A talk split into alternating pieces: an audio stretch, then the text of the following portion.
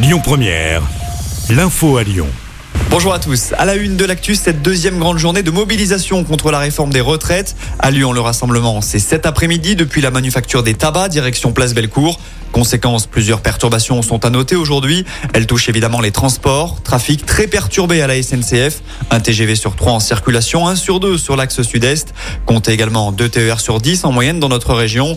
À Lyon, le réseau TCL s'arrêtera à 20h30 ce soir. Le métro B est totalement à l'arrêt aujourd'hui. Fréquence allégée pour le métro A et le métro D. Même chose pour les tramways et certains bus. Le tram T7, lui, ne fonctionne pas. La grogne est également palpable dans les écoles. 50% de grévistes chez les profs selon les syndicats. Moitié moins selon l'éducation nationale. Certains établissements scolaires ont aussi été bloqués ce matin. Les raffineries sont également impactées. La CGT annonce 80% de grévistes sur le site de Fézin. On vous a mis le détail des perturbations du jour sur notre application. Dans l'actu local, les suites du meurtre de la rue du Canal à Villeurbanne, un homme de 29 ans tué par un coup de couteau la semaine dernière. Ça s'est passé devant le hall d'entrée d'un immeuble. Selon le progrès, le suspect âgé de 30 ans a été mis en examen et écroué pour homicide volontaire. Il a avoué les faits. L'enquête de son côté se poursuit pour comprendre les raisons de son geste.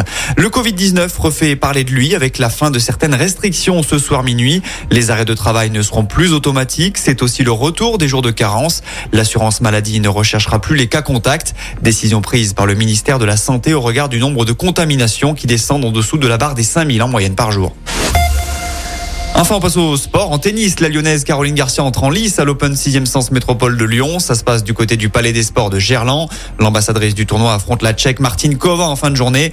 En revanche, c'est déjà terminé pour deux Françaises. Alizé Cornet et Kristina Mladenovic ont été éliminées dès le premier tour. Et puis en basket, Lasvel joue en Coupe d'Europe ce soir, 22e journée d'Euroleague. Déplacement à Belgrade pour affronter le Partizan. Coup d'envoi, 20h30. Écoutez votre radio Lyon Première en direct sur l'application Lyon Première, lyonpremière.fr et bien sûr à Lyon sur 90.2 FM et en DAB+. Lyon Première